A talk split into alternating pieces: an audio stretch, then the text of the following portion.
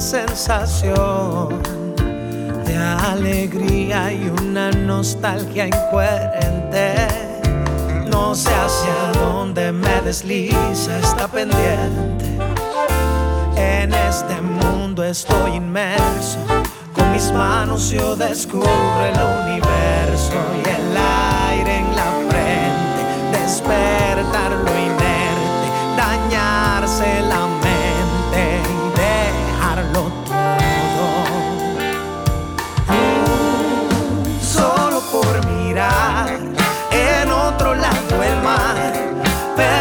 en la ciudad, no estaría nada mal.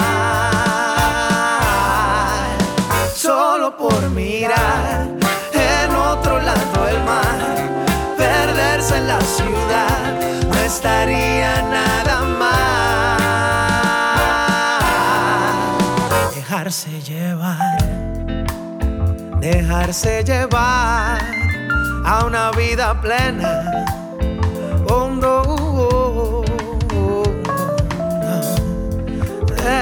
Dejarse llevar y olvidar las penas hoy. Oh, no, oh, oh,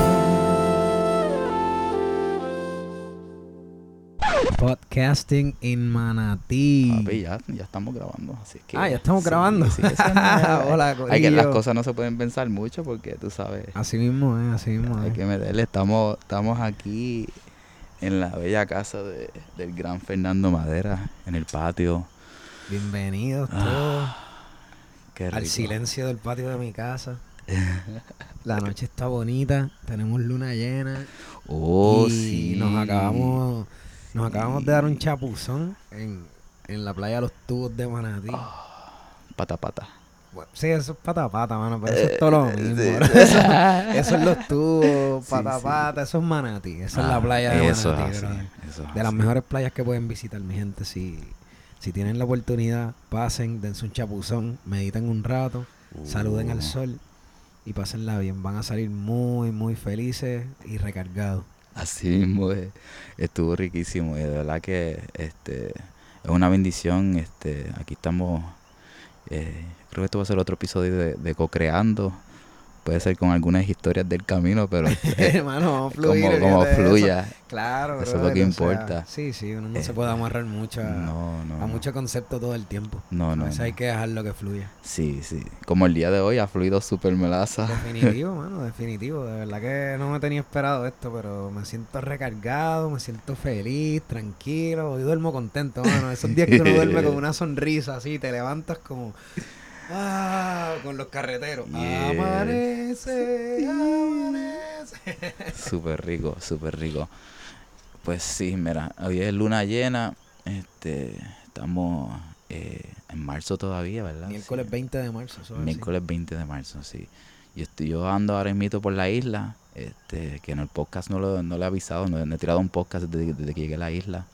Este, vine aquí a grabar mi disco y, y tuve la, la- la dicha de encontrarme con mi hermano Madera y, y siempre lo he querido tener en el podcast porque siento que este, desde chiquito conectamos, a- bueno, nosotros conectamos a través de la música. Completamente, brother, de verdad que sí. Yo creo que tú fuiste de los primeros panas musicales así que tuve. Fuera, fuera de la escuela como tal. Claro. O sea, en, en el colegio siempre siempre me encontré con, con Eric, mano. sea, Claro, ese claro, pa- eh, claro, siempre estábamos para arriba y para abajo y eso, pero ya fuera de ese contexto, como que en el barrio, aquí con los panitas y eso, tú fuiste el primer pana musical que nos encontramos y como que con la guitarra, brother. ¿Te acuerdas de cómo era que se llamaba? Menú principal. Menú principal, brother. Así se llamó nuestra primera banda. Y eran parodias de canciones, todas con, con recetas de comida. Las canciones más famosas que puedas escuchar, pero con letras diferentes, con, con, con recetas de cocina. Era bien sabrosa. Demasiado. espagueti, chef No more spaghetti, chef Boyardee. Sí, sí, sí, sí, sí. Y por ahí para abajo después, ¿sabes? hemos aventurado bastante. Después de eso, este, llegaste a formar conmigo en, en Sin Madre. Así mismo es, brother, ¿verdad? Eh? Yo este, tocando bajo en Sin Madre, mano. Esa, esa banda, mira, pues, pues definitivamente vamos a arrancar con historias en el camino. Eh, eh, sí, es que así es. Les voy a contar una historia muy graciosa. Eh, antes de, de, o sea, tener una carrera musical y todo esto, me llegaron a tirar piedras, mano. Una tarima. Esto tiene que haber sido como, como en el 2000, 99, 2000. porque Esto, lo, esto no, no nunca se ha contado aquí, so que esto es primicia, primicia. Brother, yo no le he contado esto a nadie en ninguna entrevista.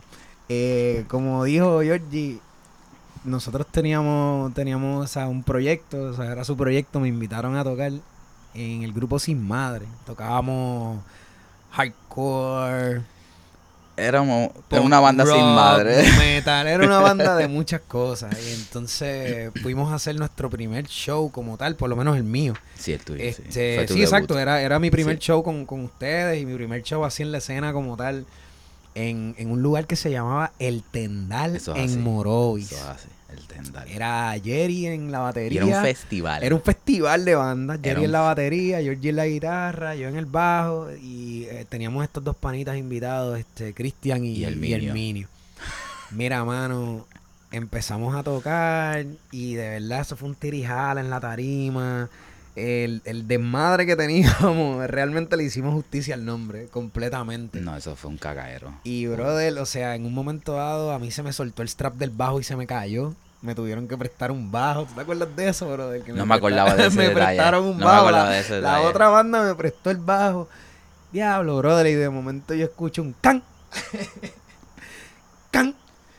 Y cuando miramos para atrás, Jerry, el baterista, no estaba en la tarima. el tipo se eso había mismo. bajado y estaba al frente Así de mismo, nosotros prendiendo así un cigarrillo. Y nos dice, Corillo, están en la suya, mano, y nos apedrearon. Nos tiraron con todas las piedras que habían por ahí.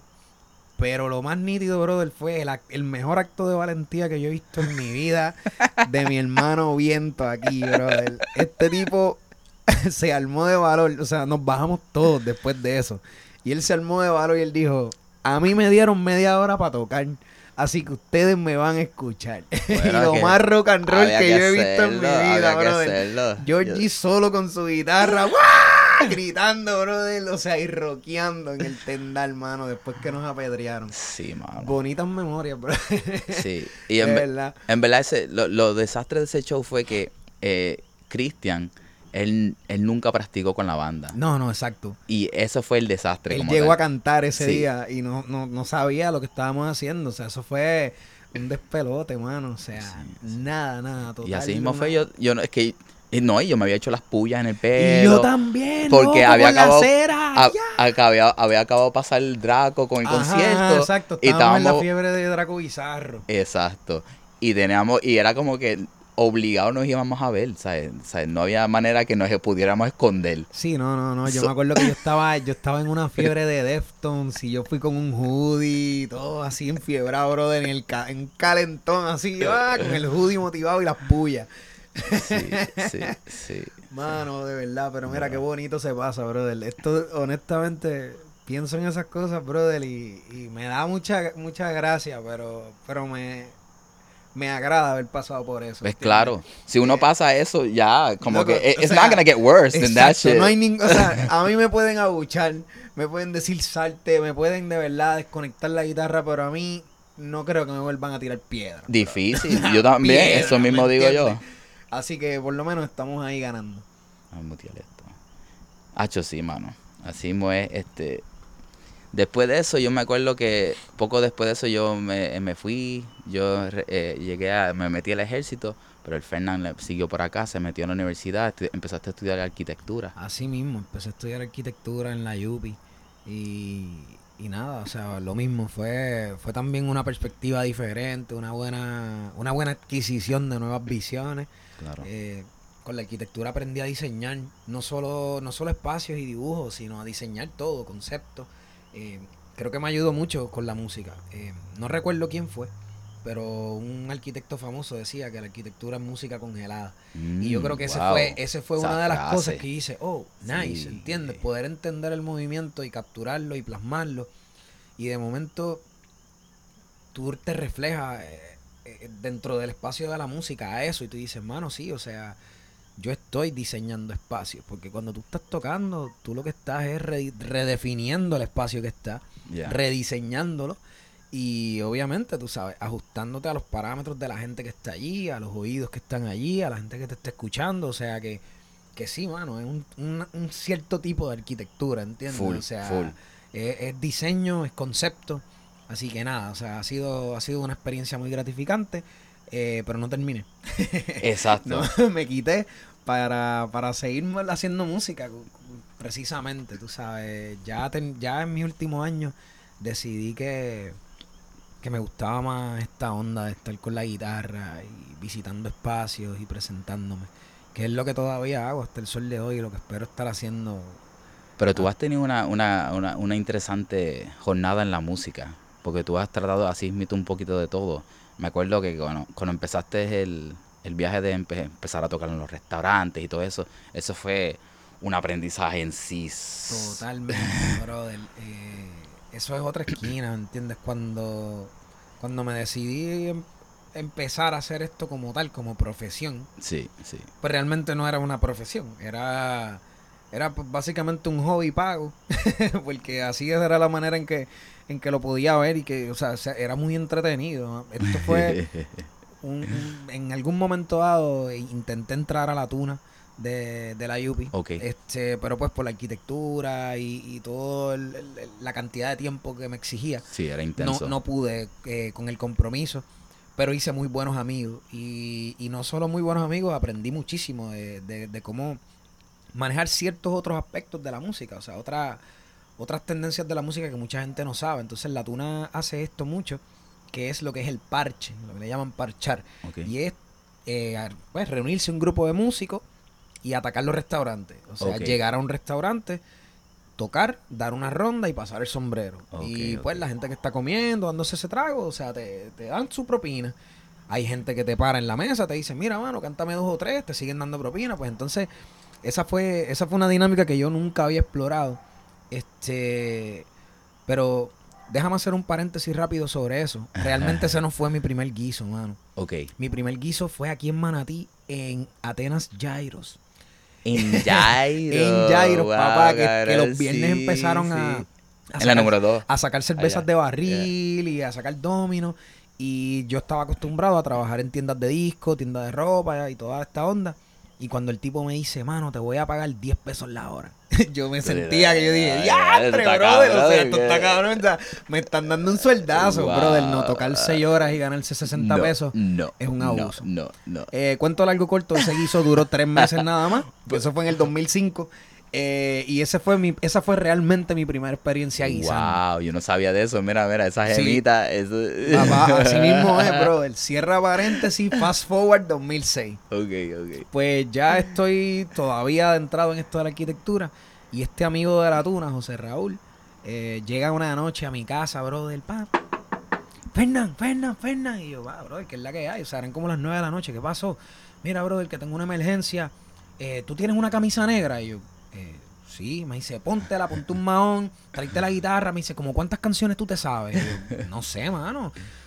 Qué sé yo, tengo unas cuantas, más. ¿Tienes canciones populares, boleros, cosas de amor? Y yo, sí, sí, sí, yo me puedo defender, más. Pues coge la guitarra y vente.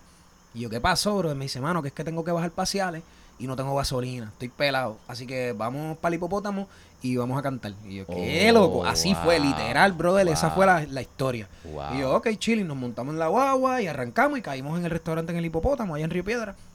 Y nos metimos. Esto fue en cuestión de 30 a 40 minutos, como mucho. Cantamos como seis canciones. Brother, y de momento salimos del restaurante, ah, ok, chilling, pap, dividimos. Y de momento él me da a mí mis 33 dólares y sus 33 dólares. Y dice, en serio, loco, que acabamos de de, hacer rápido. 66 Así dólares y rápido. nada, ¿me entiendes? Sí, Con sí. seis canciones. Sí. El tipo echó gasolina, se fue y yo, "Wow", me fui a anguiar. Al otro día lo llamé yo, le dije, mira, mano, ven acá. ¿A ti te gustaría como que hacer esto más a menudo, tú sabes? Porque, brother, yo ahora mismo no estoy trabajando, no quiero trabajar en, en tiendas, no quiero trabajar en, en nada de oficina, yo no quiero... Exacto. Y he estado buscando una manera de entrarle al asunto. Y, brother, nos motivamos ahí. Y de ahí empezó el asunto. Wow. Lo hacíamos como tres o cuatro veces por semana. Te estoy hablando que, claro, habían semanas que 100, 150, pero habían semanas que salíamos el weekend con 300, 400 cada uno. Y para el Entiende. 2006. Para el 2006, 2007, brother, así de que mira, no, va, p- tocábamos, entonces hicimos una serie, una ruta de restaurantes y empezábamos, pa, primer restaurante, segundo, va, va, ponle que eran cinco o seis. Después que terminábamos la ruta, nos cogíamos un break y volvíamos a empezar. Pero era todo en ronda, Todo mismo. en ronda, claro, Sí, porque, sí, o sea, la gente sí, está comiendo, mano, la gente se va. Pues, cuando volvíamos como a las dos horas al restaurante, ya era un público nuevo. Las mismas canciones, propinas nuevas. Y así mismo, en una noche nos podíamos meter 150, 200 pesos. Un- eso es como un busking. Eso es un busking directo. Literal, brother. Pero- es una manera de hacer busking. Lo que pasa es que, pues, aquí en Puerto Rico, como en aquel entonces no había tren ni en esta Claro, onda. claro, Que claro. igual ahora mismo en el tren aquí no se puede hacer porque No, eh, no sirve, tú sabes. un tren sí, limitado. sí, sí. Pero, pero es básicamente el mismo concepto del busking. Así que nada, mano, así fue como comenzó la onda. Hasta que en ese trajín nos contrataron para tocar en un restaurante por una señora que nos escuchó, nos dijo, quiero que toquen en la fiesta de mi compañía. Nos llevó a tocar en un restaurante, ese restaurante fue Cantares, ahí en Coupey. Y ahí fue donde por primera vez tuvimos el break de hacer un show. Luego de esa, luego de esa noche, nos presentamos oficialmente con nuestro nombre ya de grupo, que se llamó A Viento y Madera, por la, era Me flauta. me Flauta acuerdo. transversa y Claro, yo me acuerdo de eso. Me acuerdo Pues, a viento y madera sí, sí. y entonces ya con ese flow empezamos a, a presentarnos y caímos en ese en cantar todos los viernes y ahí el público empezó empezó a, a conocernos empezó a frecuentar nuestros shows Yeah, yeah, yeah. y de ahí fue que nació el nombre de Fernando Madera sí. Mi Wow, nombre de pila wow, es Luis wow. Fernando Ortiz Exacto, no, eso- Pero- eso yo lo sé. eso- Sí, pero el- yo le digo pero- Fernan, pero para que no lo sepa sabe, ahora, exacto. sabes. o sea, pero de ahí fue que nació Mira, el mira, a mira. Viento y Madera a mí me llamaba más Fernando Madera y Raúl Viento y así nos presentaban todos los viernes así nos quedamos y así empezó así empezó wow. este asunto Mira, yo no sabía eso, mira. Ah, y me, ¿viste, y me acuerdo me acuerdo de lo, lo de lo de viento y madera, obligado, Sí, full, loco, full, o sea, full. eso Que yo lo llegué a ver un par de veces. Claro, brother, Sí, eso fue chulísimo. sí. Creo que incluso dentro de ese mismo interín, no, mano. Eso, esto fue antes, lo de Mar Chiquita fue antes. Lo que pasa es que con Mar Chiquita no guisamos. No, exacto. Mal chiquita. Pero vamos a darle, sí, vamos a darle sí. ya mismo, vamos a Sí, darle sí, ya no, mismo. es- es vamos, a, verdad. vamos a seguir terminando este asunto y wow, wow, wow, wow, no, no, sí, es, es que es- estos son un par de cosas así de vueltas que da la vida. Sí, estamos improvisando aquí, ¿entiendes? Estamos, estamos conversando. Wow, una conversación bastante amena esto. Sí, qué rico. Y nada, mira, mano, realmente esa, esa experiencia yo creo que a mí me dio calle, me hizo como, como crecer mucho en esto de la música. Cuando yo empecé allá a tocar los escenarios, a mí no me daba no me daba nervio, no me daba- yo no me ponía nervioso, brother, porque ya yo estaba acostumbrado a tocar frente a un montón de gente, Yeah, yeah. comiendo todo, y ya como que, ah, ok, nos vamos a presentar de nuevo, y ya era más de lo mismo, o sea, no lo quiero decir como, como una rutina eh, pesada, sino era como, ok, vamos a meterle de nuevo, ya Sí, yo, ya yo conozco flow, esto, yeah. ya yo me conocí el flow, Yeah, ya yo, yeah. ya yo estoy cómodo con esta onda, o sea, no, no me asusta. Que, que pues, o sea, he tenido la experiencia de panas que, que, que no, que no, no saben cómo entrarle, como que se, mano, se ponen, se frizan en el Sí, escenario, sí, se, sí, se, se paralizan. Es como, ah, el miedo paraliza de muchas maneras, ¿entiendes? Pero pues, o sea, ese miedo lo logré perder eh, haciendo esto del parche con, con los muchachos de Wow. Atuna, mano. Wow, wow, wow. Qué interesante cómo salió eso de ahí. Eh, después de eso fue que empezó lo de eh, tu grupo Raíces, que era que se llamaba. No, el grupo de reggae, Ajá. este, eso fue en el 2009, 2008, 2009. Ah, Pero sí, exacto, fue por ahí mismo. Ya llevaba, ya llevaba un tiempo tocando en el circuito de, de restaurantes. Ya me había salido de como tal de, de parchar y de, De- tocar por propina. Ajá. Y empezamos a tocar Después ya en restaurantes como, Ajá. como grupo. O sea, a presentarnos fijamente en diferentes locales. Empecé a conseguir guisos nuevos. Viento y Madera se rompió y yo empecé a presentarme como Fernando Madera oficialmente. Oficial. Y, Y, esto fue ya en 2008. esto fue ya en el 2008, exacto. Ya para el 2008. Y entonces en ese en ese viaje en que estaba tocando trova y haciendo mi público como cantautor independiente, empecé un grupo de reggae con, con un par de panas de la universidad y se llamaba Semilla. Semilla, Semilla eso era que es. se Sí, llamaba. con el semi. ya, Ah, esa- exactamente, sí, sí, sí, exactamente. sí, sí, sí, sí, sí, sí, sí. Este, eso fue 2008-2009, mano, que tuvimos un ride bien gufiado. Tocamos, tocamos en par de los, de, las- de los conciertos de palo en vivo, en Vieques y, Yeah. y en la placita Roosevelt. Y nada, mano, turíamos por aquí en la isla un par de veces, hicimos un par de presentaciones bien chéveres. Eh, llegamos a grabar, pero nunca soltamos nada. Esas grabaciones en algún momento se las presentaré a alguien Uh, como, como del baúl, eh, ¿entiendes? Como, eh, mira esto que tengo, eh. brother, para que tripe. Pero sí, Yeah. o sea, con semilla, con semilla hicimos par de cosas bien nítidas. Nos llegamos a presentar en Casa Bavaria. en- o sea, fue, fue súper cool, mano. Salimos por Guapa, Canal 4. Fue, Nice. fue algo nice. nítido. Lo, lo bonito de esa experiencia es que en ese entonces yo estaba tocando con gente que estaba estudiando música. Gente que entendía la música ya desde un lado teórico. Ya, ya, Yo siempre toqué de oído, de vamos a meterle, de este acorde suena bonito, de yo no sé qué estoy haciendo, pero esto suena cabrón. Exacto, exacto, esto me gusta, esto me convence. Y con ello fue que empecé a adquirir lenguaje. Ya como, ah, mira, esto se llama así, esto que tú estás haciendo es esto, esto es un 2-5, esto es, esto es tal tonalidad, esta es la escala de tal cosa. Y yo, ah, mira, mano, no sabía, qué cool. Pero eso mismo me motivó a, a entonces em- empezar a estudiar. Empecé por mi cuenta. Obviamente tratando de entender lo más que podía, los conceptos que podían. Tuve un muy buen amigo, este Jaime Sala, que, que siempre que nos íbamos a dar un sequi por ahí, me empezaba a hablar de música. Y él me decía, Fernán, yo sé que ahora mismo tú me estás escuchando y a veces, o sea, tú es como, como los Pirates, como los rabanitos, bro, como bla, bla, bla, Eso sí, llega un momento que dice, no se "Ah, hay momentos en nada". que tú no estás entendiendo nada de lo que yo te estoy diciendo. Así Pero yo, él me dice, pero cuando tú hagas el clic, todo lo que yo te estoy diciendo va a hacer sentido porque, No. porque créeme, se te va a quedar. Brother, así fue. Un par de años luego, después de grabar mi primer disco, decidí estudiar música y cuando empecé a entrarle ya a la teoría de verdad y a entrarle a- al entendimiento académico de la música, todo hizo clic. Todo como que cayó en sitio. Fue, fue rápido, o sea, fue, fue bastante llevadero ese proceso para mí.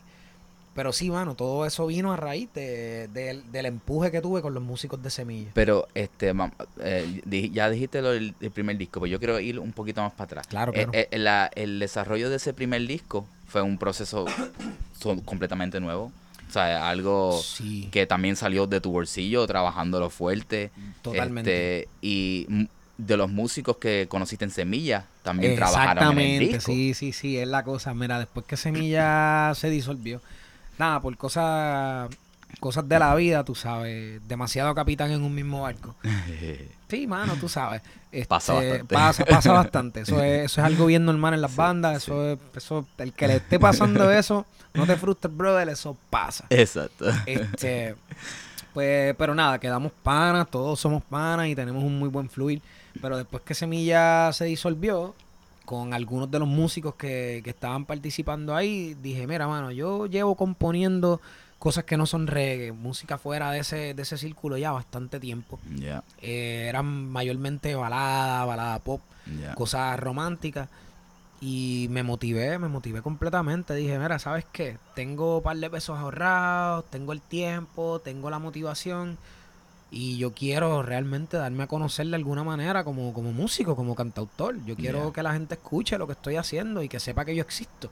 Así que hay que dejar huella de alguna manera, hay que plasmarse de alguna manera.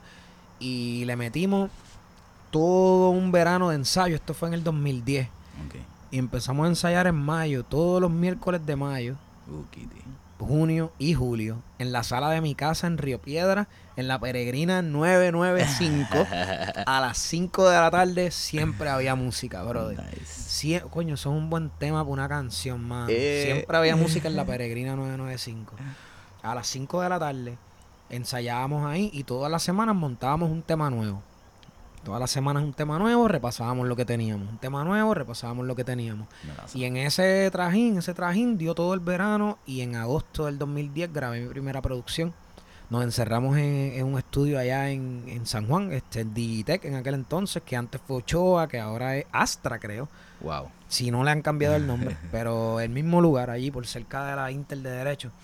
Nos metimos ahí un weekend y grabamos todo lo que fue el primer disco a pulmón, brother. A bolsillo.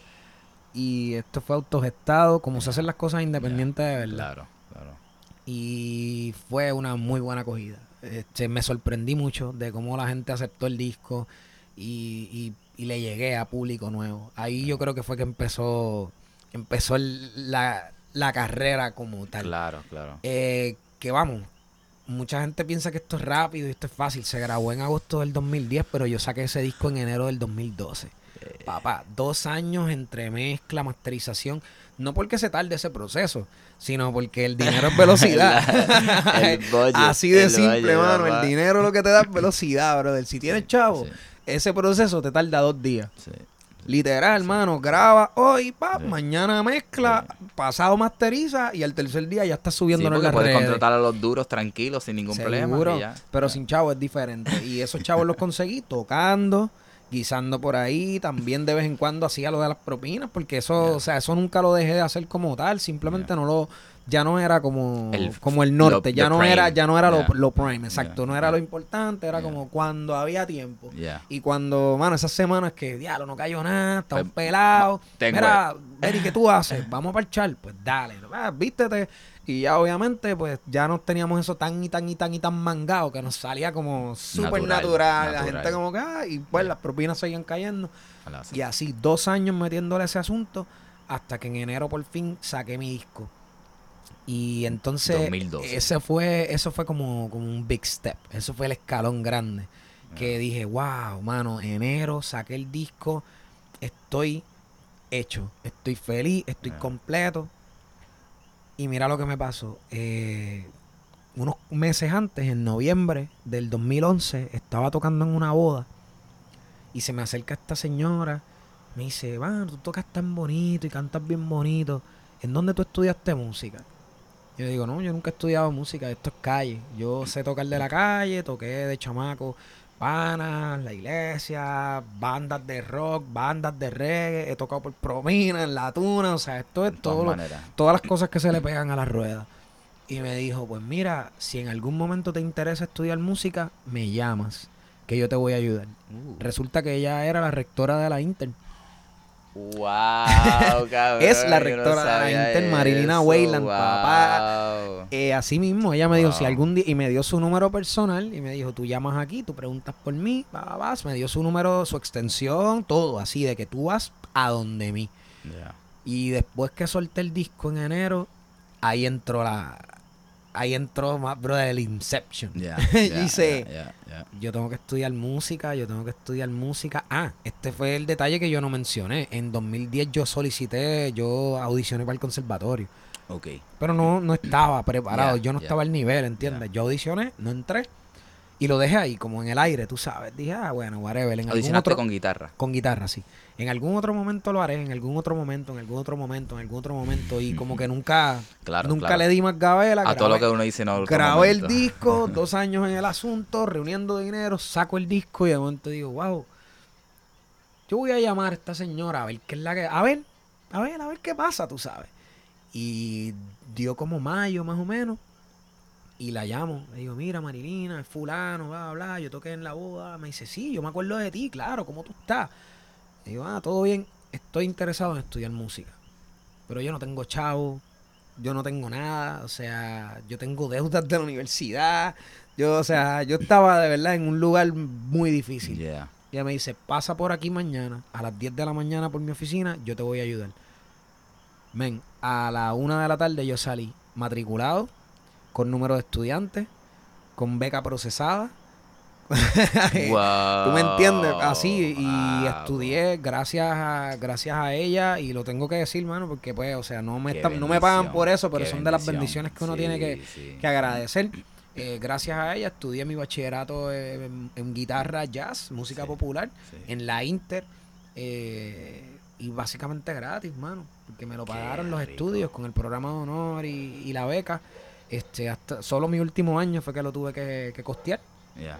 Pero, pero, men, tú sabes, sacarle tres años y medio a la universidad, todo ese conocimiento que yo adquirí, eso es priceless. Pero eso te subió el nivel de una manera y conociste un montón de músicos brutales que de ahí llegaste a trabajar tu segundo disco. Exactamente, ya eso ya es, el- eh, ese- es ese una evolución brutal desde el primer disco, porque el primer disco tú estabas, pues, de, sí, como estás diciendo, de, de trabajar todo independiente, de como ser un cantautor de la calle, a, a- ya conocer más el mundo y las intensidades de los géneros y, y de los subgéneros y, y de cómo la música habla de, de otras formas. Exacto, exacto. Ese, ¿tú ¿Sabes qué fue lo lindo de esto, Georgie? Que cuando tú estás estudiando música, tú te das con mucho tipo de personas que entienden la música desde, pues, desde, desde su silla, mano, desde, Claro. desde su lugar del mundo. Ya.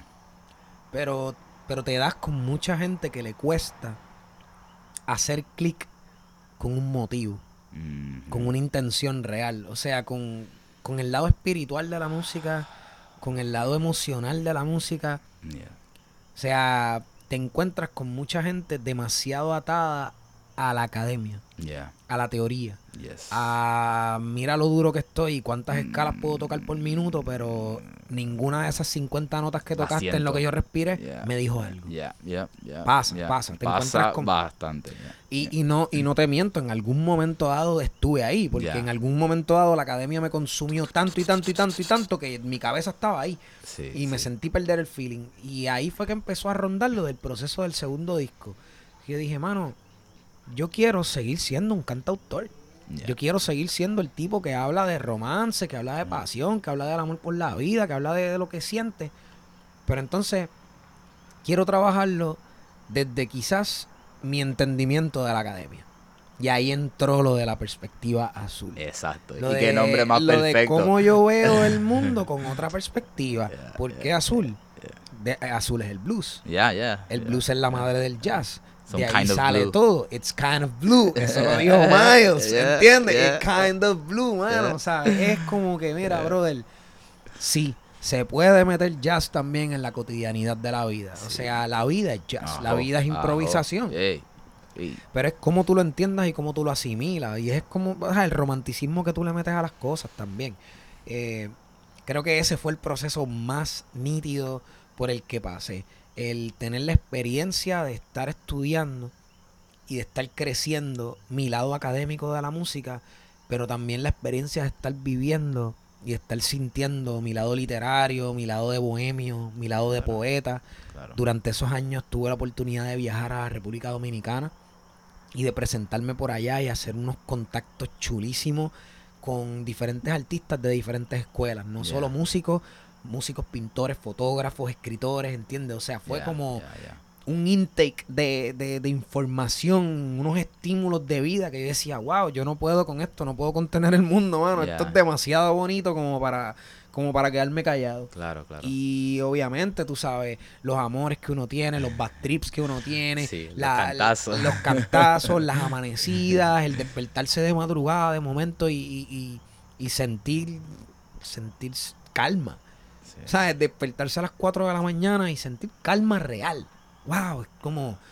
Me acabo de despertar en medio de la calma. Qué lindo. Y escribir. Yes. una canción sobre eso, que es mi tema sonido y calma. ¿Sabes? Yes. Es como, como empezar a ver la vida desde ese lado distinto. Como te dije, montado en la academia, pero sin dejar de sentir. Como en esa dualidad de, de lugares. Sí. Que creo que es que están las cosas especiales, ¿entiendes? Sí, En poder asimilarlo todo y hacerlo una sola cosa. Completamente de acuerdo.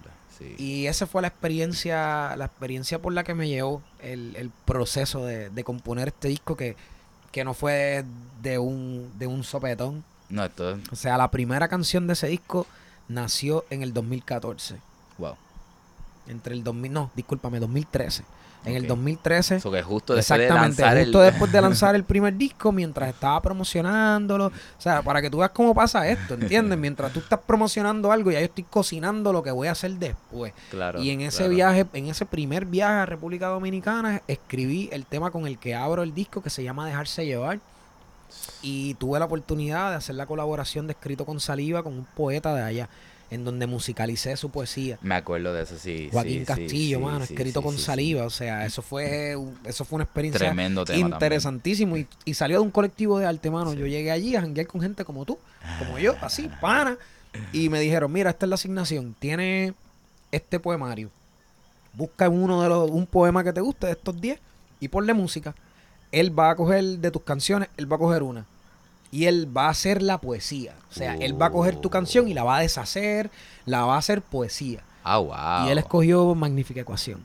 Y entonces le, le puso, le integró cosas, le quitó letras, le cambió. O sea, eh, que fue bonito porque entonces tú le das, tú le das el permiso a la gente Soltar eso así. para. Exacto, sí. mano. Y entonces de momento están pintando sobre lo que tú hiciste, pero, pero no, no, no se siente invasivo. Wow. Se siente como, wow, mano. Tú sabes que nunca lo había visto desde ese lado. Wow. Wow. ¿Entiendes? Y por eso mismo es que, que te digo, como que todas esas experiencias me hicieron crecer, viendo todo como desde otra, de- desde más afuerita. Yeah, Como yeah, uno se yeah. eleva un poco y de momento tú dices, coño, nunca lo había visto de este lado y me gusta. No lo había visto de esta forma y me parece muy bien. Quizá no estoy de acuerdo con todo, pero eso está bien también. Eh, claro. o sea, de claro, eso se claro, trata, o sea, de reaccionar, las reacciones, el arte Yeah, se trata yeah. de eso, mano. yeah, No te tiene que gustar. A ti no, te tiene que gustar todo el arte. No, la realidad del caso es que imposible.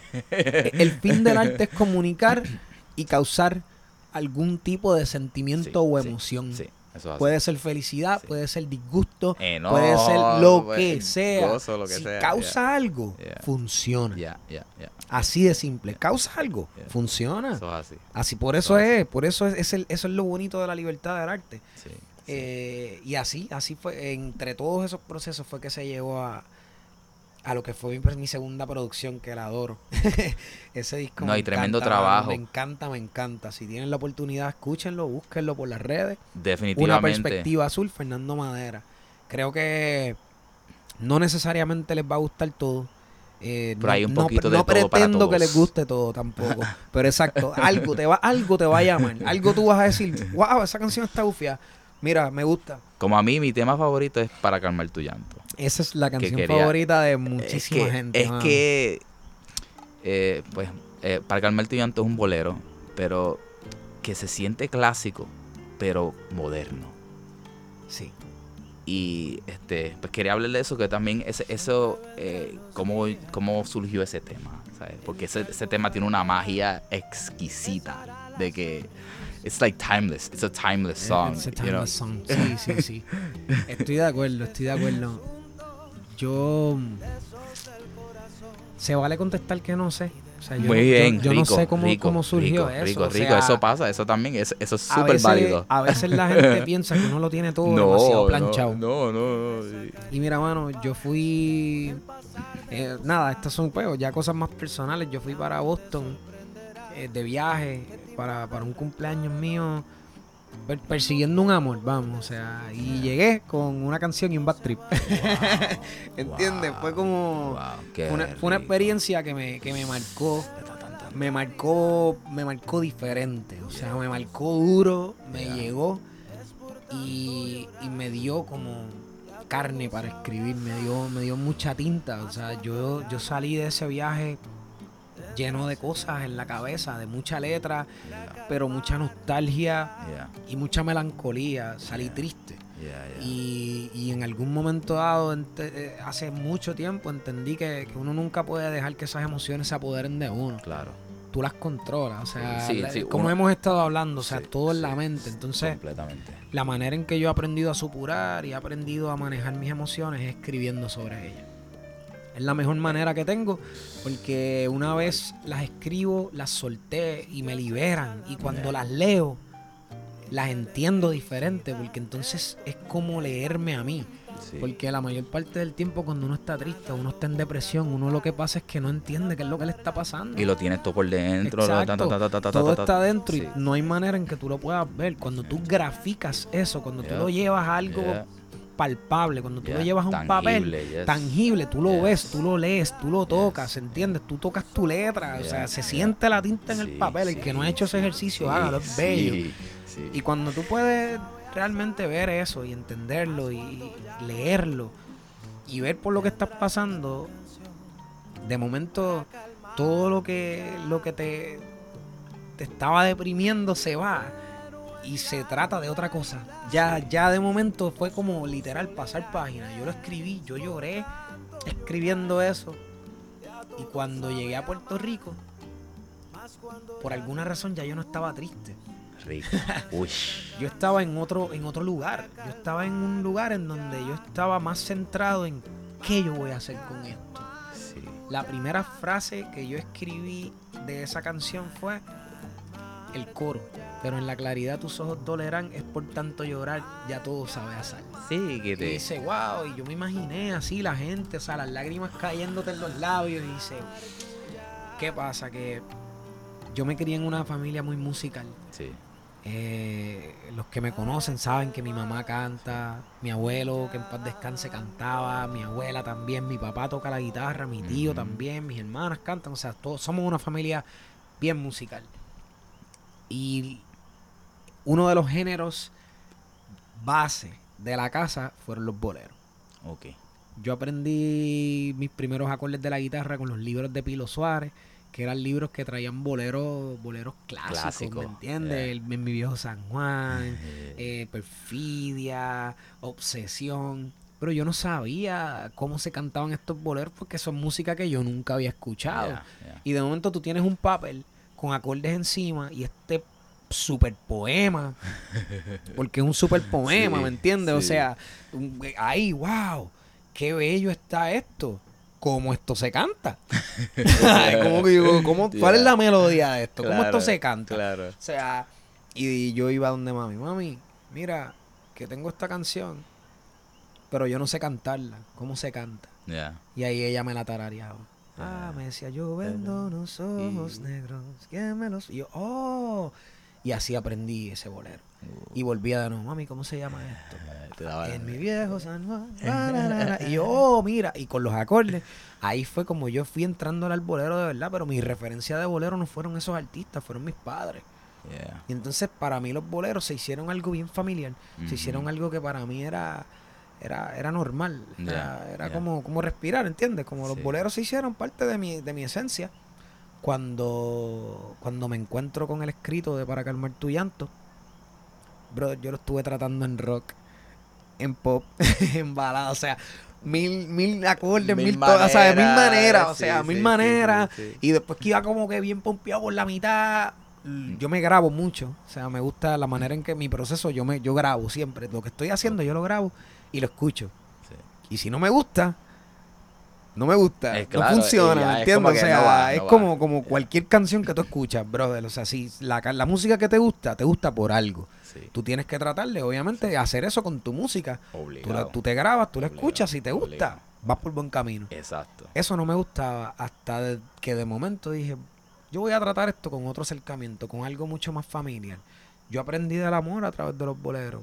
Pues vamos a hablar de desamor con un bolero, vamos a tratar de, de, de sumir esa nostalgia en esto. Y, y parte de lo que yo estaba buscando con la canción es que no, no sonara depresivo. Y porque- no, no, porque no, sí, no es sí, una canción sí. realmente de depresión, es una eh, la- el tema Sanación. el tema es una sanación, el tema es como yo siempre lo definí como, como un sweet comfort, Yes, ¿entiendes? yes, como un sentimiento yes, agridulce, es como, mira, mano, sí, la vida es una mierda a Yeah, veces, yeah. Pero se canta Exacto. y se sonríe y, Y- se baila y, y se cierran los ojos en una loseta y uno se abraza a la vida y todo, ¿entiendes? La vida es bonita. Ah. Las penas se van cantando, como dice la gran Así mismo, las penas se van cantando, brother. Y de ahí, así, ese, eso fue parte, ese fue el proceso, pero no fue intencionado. No fue, yo no lo estaba buscando. yo, no estaba, yo no dije, voy a componer un Un bolero. bolero, no Ah, lo a- trata, y al No, contrario. Y, y, te- y no te voy a mentir, yo he hecho el ejercicio de escribir canciones así. Pensando que voy a que aquí. voy a Yeah, hacer esto. Yeah, yeah. Y quiero hablar sobre esto. Y quiero que la canción sea así. Y me ha funcionado. No con todo. Pero, pero cada lo, lo bonito de, de la música y de hacer, de hacer algo tan orgánico es, es eso, es que cada canción tiene su propia vida y cada canción sale como, como necesita salir. Sí, Uno no las puede forzar. sí, sí. Las ideas están en el aire sí. Y no son, o sea, son del mundo, son de todos hasta que uno la agarre. Pero luego que tú agarres esa idea, uno tiene que saber cómo trabajarla. O sea, tú agarraste la idea, ahora trabájala y trabaja para la idea. Yeah. ¿Entiendes? Trabaja para el concepto. No todas las canciones tienen que nacer igual. A veces yo compongo primero la música, los acordes, la armonía, dónde me voy a acompañar, qué, cuál es la cama en donde yo quiero hacer esto. A veces empiezo tarareando una melodía sin letra, o a veces simplemente escribo un poema y después digo, esto sonaría bonito como una canción, vamos a buscarle música. Y pues, o sea, esa fue, por ejemplo, la experiencia de Para Calmar tu Llanto. Escribí un poema. Sí, un Yo escribí, desahogo. yo escribí una poesía para, para calmar mi llanto. Eh, literal, Precisamente literal, para calmar mi llanto. Fue como, yo tengo que de verdad parar este lloriqueo que tengo. Yeah. Esta depre no está bregando. Yeah. Y pues, la manera de apagar el lloripari fue así.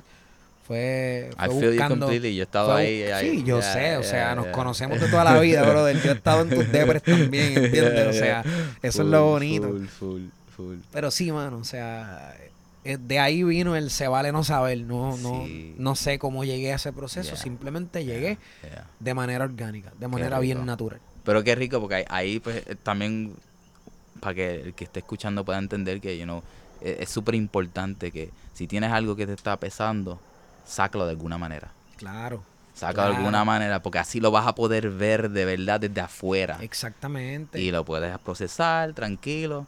Y so- pero- eso es, eso es un principio, un principio de, de- de pensamiento filosófico. Para que sepa, o sea, en algún momento dado tuve la oportunidad de coger clases de filosofía con, con- con- con el, el doctor Pedro Subirats. Y una de las cosas que él nos, nos enseñaba y nos invitaba todo el tiempo a hacer es, cuando ustedes tengan un problema, un conflicto, una tristeza, una situación que ustedes piensan que es difícil, me dice, traten de congelar ese problema ahí, de salirse de esa burbuja y verlo desde afuera. Yeah. Trata de elevarte, trata de mirarlo, trata de, de- de verlo como, como un problema ajeno, Yeah, yeah. como algo que, que- que no te pertenece. Trata de mirarlo desde otro lado, Yeah. porque hasta que uno no lo exterioriza, hasta que tú no lo sacas de ti y lo miras por otro lado, no lo entiendes, no lo asimilas y no lo vas a saber manejar. Sí, muy. O sea, no lo vas a saber manejar porque estás dejando que, que ese problema como que totally overwhelms Sí, you, tu- ¿entiendes? tu como que te acapare. Sí, y hasta que hasta que uno no aprende a, a, a separar su vida de ese problema, no... No lo vas a poder no- no- procesar. No, lo procesa, no, no lo no procesa. no lo... Rico, no rico. trabaja exitosamente, así que nada, mano, ese fue ese fue el lindo proceso de, de escribir para calmar tu llanto. Entonces, este, tuviste un par de tiempo trabajando. O sea, ¿Cuándo lanzaste el segundo disco? Este segundo disco salió en el 2017, pero estuve estuve soltando algunos sencillos desde el 2014. Ok. O sea, parte de esas canciones Eh, para calmar tu llanto salió en el 2014. Me acuerdo, Eh, sí, Dejarse sí, llevar salió en el sí. 2015. Sí, sí, y sí, así, sí, o sea, fui soltando música poco a poco. Ay María también salió en el 2015. Uh, sí.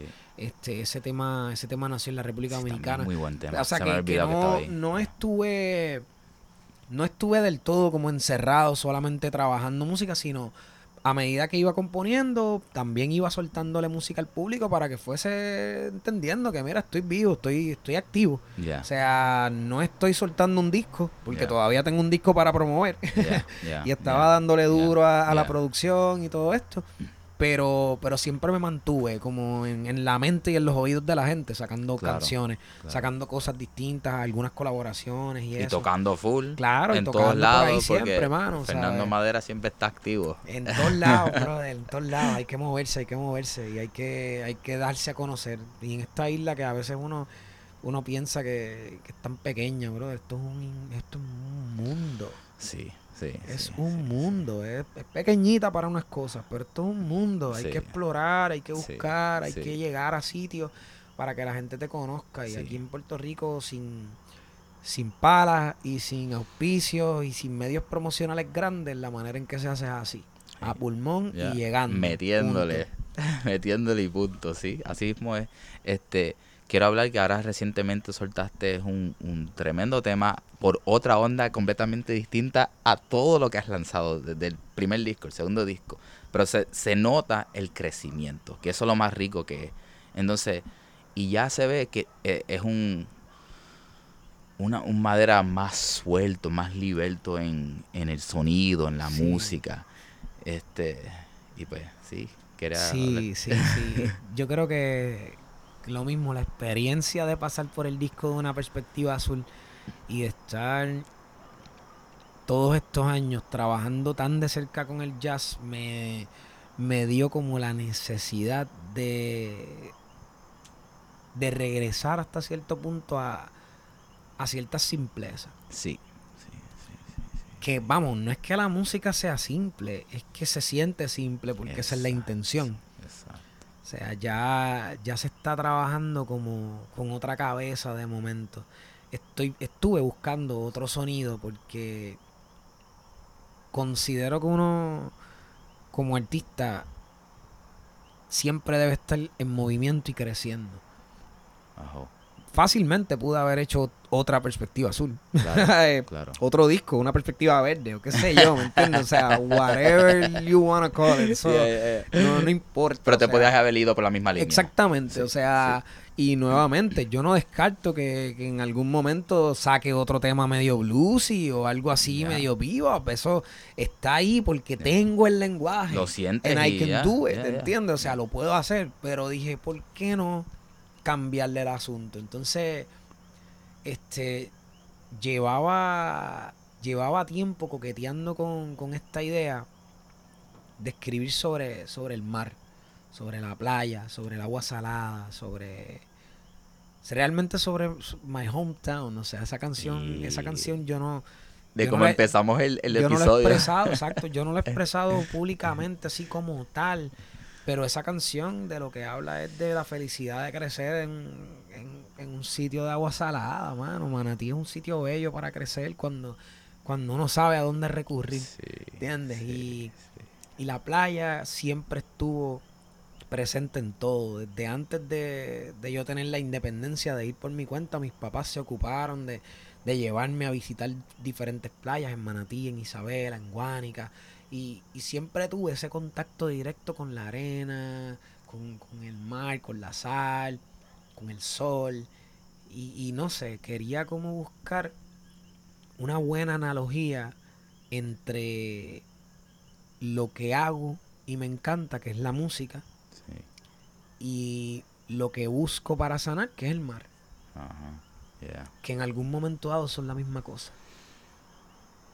yeah, yeah. Eso es lo que, lo que está expresando Navío. Quien la escuche con oídos de músico va a encontrar un mensaje para él Yeah, o ella yeah. que habla de música. Esta canción habla full de música. Esta canción habla completamente de mi amor por hacer música. Eso, eso es lo que yo cogí. Pero ella, mi amor yeah, por hacer yeah, música yeah. es tan simple y tan grande como el mar. Mi amor por hacer música es igual que el amor que le tengo al mar. ¿Por qué? Porque desde pequeño esa fue mi manera de sanar, esa fue mi manera de ser feliz, esa fue mi manera de entretenerme, esa fue mi manera de, de, de descubrir un mundo nuevo. Cuando tú te aprendes a zambullir en el mar, a tocar el fondo, a, a snorkearlo, a pescar, a ver cosas, a surfear esas olas. O sea, brother, es, es una experiencia que te, que te revive, Sí. te saca una sonrisa así que, que, que you cannot fake it. Yeah. O sea, Eso no se Yeah, puede, eso no se yeah. puede, no, no se puede, este, mierda, no, puede, no me acuerdo la palabra en español, mano. You cannot You fake, can fake it. o it. sea, yeah, you can ¿me fake it. O sea, no se puede así. pretender. Exacto, you, can- o sea, you cannot pretend. Eso no, no hay manera de fingir. De fingir, ahí está la palabra. Y, y de momento, cuando empiezo a, a escribir sobre esto, digo, wow, no, no me había dado cuenta de tanta similitud que tiene para mí la playa, o sea, con, con esto de hacer música. Y nada más que con ese verso inicial, Vuelvo a es una manera de decir como que, mira, mano, yo voy navegando y sanando, vuelvo a navegar dejando atrás la vida que no está. O sea, mano, tan pronto se acaba este momento, esto se acabó. Yep. Y ya yo estoy viviendo en otro momento es. y estoy presente Sí. en otro momento. Y ya eso pasó. es siempre moviéndose. ¿Y qué pasa? Que, que la música es así. Sí. Cuando tú llegas a un lugar a presentarte, la música está en ese momento en el que tú estás pasando y es, tú estás presente en ese instante, tú estás haciendo música en ese instante y tan pronto tú terminas la canción, si quedó buena o quedó mala, acabó. Yeah. se acabó, Eh, sí, mano. Se dio como se dio. Se acabó. ¿me entiendes? Y ya, brother, se acabó. Nos vemos en la esquinita. Ya, se acabó. Nos vemos en la próxima. Sí, sí, Y entonces, de eso es de lo que se trata. O sea, cuando, cuando uno navega, cuando uno está en ese, en ese soltar, en ese dejarse Ah. ir, mano, lo que está atrás no importa. Ya tú, tú estás para adelante todo el tiempo. Cuando tú estás bajando una ola, yo no sé cuántas millas por hora. Sea, tú estás Sí. bajando ahí, ¡guap! Sí, no, no, no, Brother, no. hay tiempo para mirar para atrás, todo el tiempo para adelante, yeah, tú sabes, todo el tiempo yeah, para adelante, te chupa la bruja. Así de simple.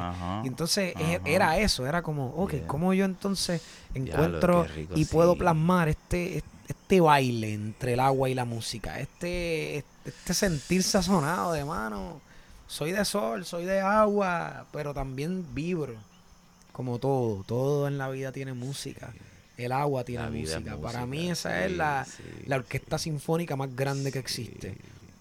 Sentarse en la orilla de la playa, escuchar el mar, el viento, la arena cuando se mueve con el viento también, que tiene sonido. Y la gente pasa eso a veces por desapercibido, pero eso es música. La vida en sí siempre tiene La un ritmo, un tempo, una melodía, todo. Todos somos una frecuencia, todos son frecuencias y todo, todo está vibrando. Y qué rico, de verdad, escucha, escucharte hablar de ella me, me, me abrió mucho más. Porque yo la, la lo, que, lo que me encantó de Navío es que se siente algo así, mito, como que puro y honesto. Y, sí, y es, tiene, que, tiene esa, esa, esa magia, cabrón. es que precisamente es eso, mano. Y si tú supieras, mi frase favorita de la canción es, y soñé, y soné, y sané. O sea, ese es- Ese es el orden de las cosas. Tú sueñas las cosas, tú te las pones en la meta, en la mente, como una meta, como lo que tú quieras. O sea, tú primero Yeah. la- las cocinas, tú cuadras tu concepto, tú las sueñas, tú las, tú las Wow, anhelas, Wow, wow. tú las haces pasar.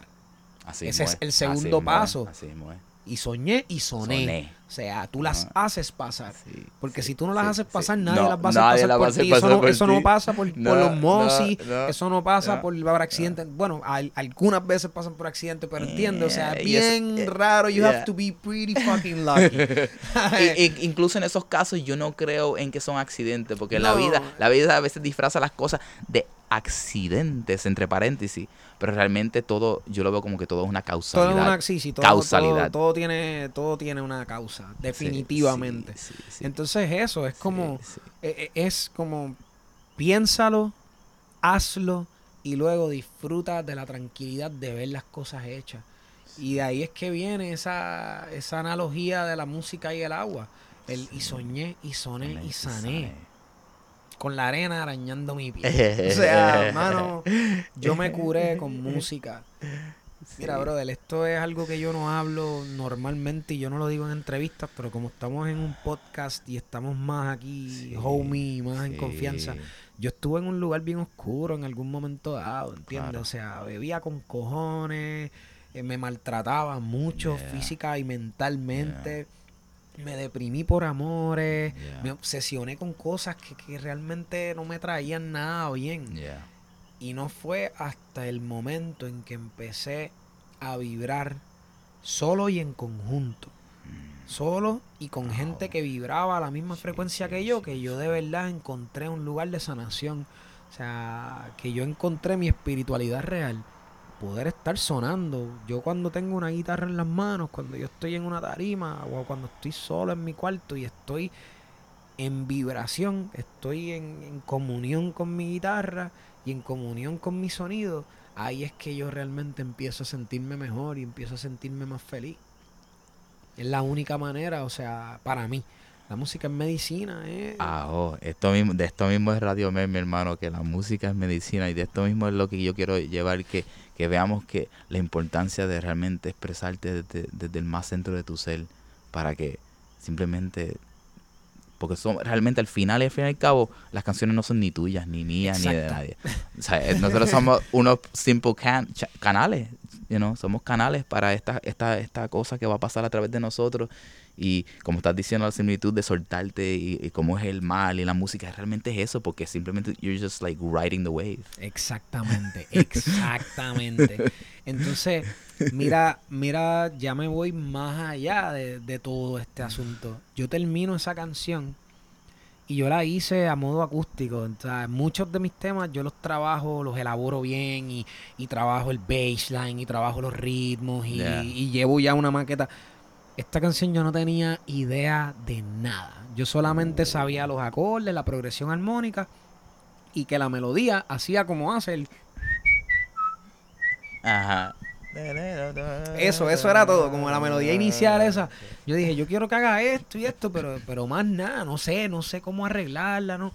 Y, y se la presenté a los muchachos, se la presenté a la banda, les dije, mira, Corillo, yo tengo esta canción, yo no sé qué hacer con ella yo necesito de ustedes. o sea, quizás no fueron las palabras que usé, pero entiendes, ese fue el concepto, esa fue la vibra, esto es lo que hay. Y mira, mano, es, es lindo cuando todo el mundo se, se identifica con el feeling. Yo les di la canción no solamente para, para vamos a montar un tema, yo les di la letra, yo les dije, léanla. Yes. Léanla y entiéndanla. Yo, yo les dije, yo quiero que esto suene playero, yo quiero que esto suene fluido, yo quiero que esto suene a mar, yo quiero que esto suene, no por redundar en mi otra producción, pero quiero que suene azul, pero quiero que suene verde también, quiero que suene violeta, y como hablábamos hoy en la tarde del destello de tonalidades de colores que hay en la playa, yo digo, yo quiero que esto suene esto suene como vapor wavy, yo quiero que esto suene indie, yo quiero que esto suene synth. And it has that feeling. Y eso fue, mano, llegamos, llegamos juntos, ¿entiendes? Kike le mandó el baseline, mano, o sea, él dijo, bro, ¿qué te parece esto? Y dice, ¿qué? Mano, o sea, ese.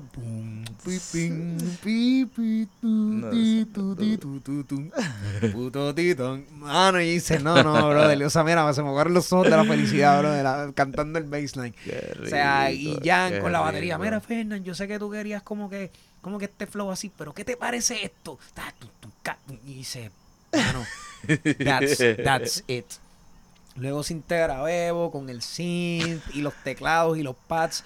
Mano, y fue, fue una conversación, un diálogo de gente grande, ¿entiendes? o sea, fue un diálogo de gente que sabe cómo dialogar en esta frecuencia. no, Nos encontramos en la canción y lo demás, lo demás pasó, pasó así como, como bien natural, bien orgánico. Salió el tema sin esfuerzo, fue, fue effortless. Y, se siente, se siente, se siente, se siente completamente. Tú escuchas eso y, lo que te da es eso. Y no es como que, ah, Y nada, eso es, eh, realmente eso es lo que está buscando el tema, mano. Emanar paz, felicidad, tranquilidad y, y un feeling playero, un feeling de libertad, un feeling de road trip, un feeling de lo que tú quieras, con la capota abajo, con los cristales abajo, ¿entiendes? O sea, yo les digo, mira, mano, 70 millas por hora en el expreso con los cristales abajo. ¿eh? Y por navío, una cosa así, tú sabes. Este, estoy muy contento rico, con el tema. rico, Lleva apenas un mes fuera, Sí, sí, sí, sí. que está bien reciente. Este, voy a estar trabajando el video pronto. Uh, Vamos a sacar Uh, un video. Tenemos eso. una idea bien nítida para el video. Primicia que, aquí. eh. eh, mira, lo que te puedo decir es que el video va a trabajar con, con expresiones de libertad. Mm, No sé cómo abundar sobre ese concepto sin decir todo lo que va a ser el video. está bien, está bien. Pero es eso, o sea, es sí. básicamente, básicamente la expresión de libertad individual. Cada uno de nosotros, la libertad nosotros no la llevamos en nuestras extremidades, ni en nuestros pies, ni las manos. La llevamos aquí adentro, en la cabeza y en el corazón. La libertad, la libertad uno la, la demuestra de diferentes maneras, pero a veces uno se siente como, como que si te privan de algo, Yeah. o si te quitan algo, ya no eres libre. Y mano, no, la libertad está en tu yeah, sonrisa, yeah, la libertad está en la manera en que tú miras, la libertad está en la manera en que tú bailas con lo poco que te queda, ¿entiendes? o sea, y por ahí, por ahí es que vamos a trabajar el, el Oh, asunto del video. yes, Como, yes. como tratar de darle un poco más de profundidad a este asunto de navío, porque no quiero que la gente lo vea como un tema de pariseo.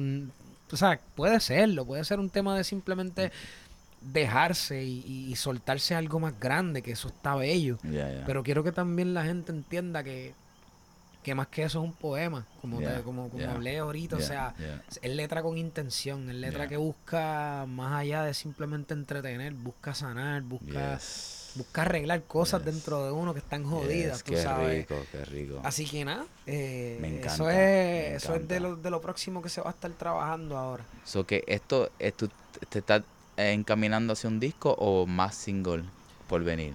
Eh, ¿Cuál es son el, singles. el Ahora, 2019, el 2020? 2019 de madera y 2020 estoy trabajando, es un concepto bien simple. Es posible que sea un disco, es posible que sea un EP, es posible que sean muchas cosas, pero no me estoy amarrando a nada. No quiero, no quiero tener la idea de nada, de no, la presión Yeah, del disco. It has to be this. Eh, no, no, no, it doesn't have to be Yes, anything. Cuando yo estuve Libertad. trabajando, cuando estuve trabajando una perspectiva azul, parte de lo que de lo que me amarró fue fue el disco, Mm. que ya yo sabía que se llamaba una perspectiva azul y que yo quería que tuviera tantos temas y de momento cuando uno se impone y se impone y se impone y se impone, se limita de muchas Yeah, otras formas. Yeah, yeah. Otro cuadrito. Pero entonces esto dije, mira, ahora mismo estoy, estoy con un concepto bastante fluido y lo que estoy trabajando es así de simple. Una de agua, una de luz. Mm, Eso es, así de simple. Posiblemente sea un EP, yeah, posiblemente sea simplemente un concepto del cual hablo en podcast y entrevistas. Rico. A lo mejor rico. es un disco, yo no Ah, sé qué va a ser. Yo sé que tengo mucha música y que la voy a estar soltando próximamente. Ya la de luz está grabada. Oh. Yo te la enseñé Sí, en sí, diciembre sí, cuando viniste de visita. sí, sí. Eh, pero eso, eso es para un, para, una- para un próximo tema. Yeah, yeah, yeah. Este, pero así es como voy a estar trabajando, mano. O sea, simplemente dándole a la música la libertad de que sea ella. De, que, de que salga Ser un mejor quiera. canal y que siga Sí, la música pasando o sea, como tiene que. No, nada comercial. Algo, algo sentido, ¿sabes? Si raya en lo comercial de casualidad, pues mano, raya en lo comercial. Hay que aceptar la música como venga. No, es que, es que sabes, eso no de quiero- comercial eh, realmente no, al fin y al cabo, si la música suena comercial no significa que, que sea con Exacto. esa intención, porque significa es que somos músicos, al ser músico uno escucha de todo tipo de música. Exacto, mano. Y esos conceptos pues van, van a haber canciones que tienen ese aspecto pop, pero no es, o sea, te entiendo completamente. Pero por ahí, exactamente, sí, tú sí, sabes. eh. es que me han preguntado, por ejemplo, cuando salió Navío, mucha gente, panas, me escribieron, me dijeron, mano, está bien cool, pero suena bien diferente. Y yo, pues sí. O sea, yo no sé si tú me estás dando una crítica, pero lo que me acabas de decir me acaba de hacer el día. Ya, ya. O sea, uno de mis miedos más grandes, brother, es caer en la monotonía de sonar igual. De tener tres discos y que el- los tres discos sean una sola canción, Claro, ¿entiendes? claro, claro. Y conozco muchos artistas así. O sea, que hoy por hoy siguen sacando canciones y los escucho y digo, ok, esta es la misma primera canción Sí. que Y soltaron uno y los deja de pegaron. escuchar. Y es una Sí, fórmula. sí, y siguen sacando canciones y siguen inflexionando su voz igual. Y, y eternamente es la misma canción, la misma canción, la misma canción. A mí no me molesta para nada escribir hoy un bolero y mañana un reggae y pasado mañana un pop y la otra semana un punk y veremos hasta dónde aguanto. Claro, claro, claro. No sé para dónde me vaya después. O sea, recientemente tú me escuchaste, estoy practicando un tema que es latino, es como un son cubano. O sea, nunca lo he tocado y me está dando mucho trabajo poder entrarle a la canción porque no la puedo mangar, Pero tocarla que y es cantarla. bueno, eso es. Pero ese es el taller. Eh, Ese sí, precisamente es el taller. Es uno como uno crece su, su fórmula.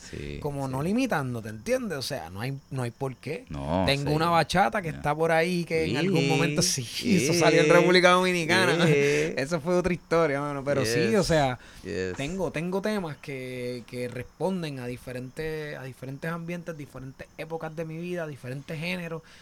Y me gusta, me gusta porque, porque me, me siento versátil, me siento, me siento que, que estoy en todo, me siento natural, me siento orgánico, me siento aprendiendo, que estoy conectado con todo y estoy sobre sí. todo gozando. Eso yo creo que es lo más importante, mano, que la paso cabrón. Pa- eh, para mí eso es lo más importante en, en, en todo lo que tú hagas. Si tú no estás disfrutando lo que tú estás haciendo, ¿por qué lo estás haciendo? We have one life. Todos estamos aquí prestados. You know, si algo sabe, sacamos de todo esto, hermano, es que, mira, dentro de todo, sigues de las altas y bajas, sigues aprendiendo y sacando música, y sacando música. Porque eso es lo importante como músico, es, es seguir creando, seguir y compartiéndolo. Exactamente. Exactamente. O sea, si estás creando, suéltalo. Porque no, no haces nada guardándolo, engavetándolo. Esas canciones serán geniales, pero en la gaveta no hacen nada. Exacto. Así que agradecido, Fernando Madera, mi hermano, de Gracias, verdad que esto ha sido un, un placer súper divino. Ahí, este, ¿dónde te pueden conseguir en las redes para aquellos que nos escuchan? A todos los que están interesados pueden seguirme primero a través de mi página, de ahí salen a todos los demás portales, fernandomadera.com. Estoy en Instagram como F underscore madera. Tengo un canal en YouTube que pueden ver varios de los videos, presentaciones, etcétera. Y ahí pues se van a estar enterando de todo lo nuevo que viene saliendo. Eso. Eh, estoy en Facebook, Facebook page y perfil también como Fernando Madera. Y pueden encontrar la música en todas las plataformas digitales, Spotify, iTunes Yes. Music, Apple. Music.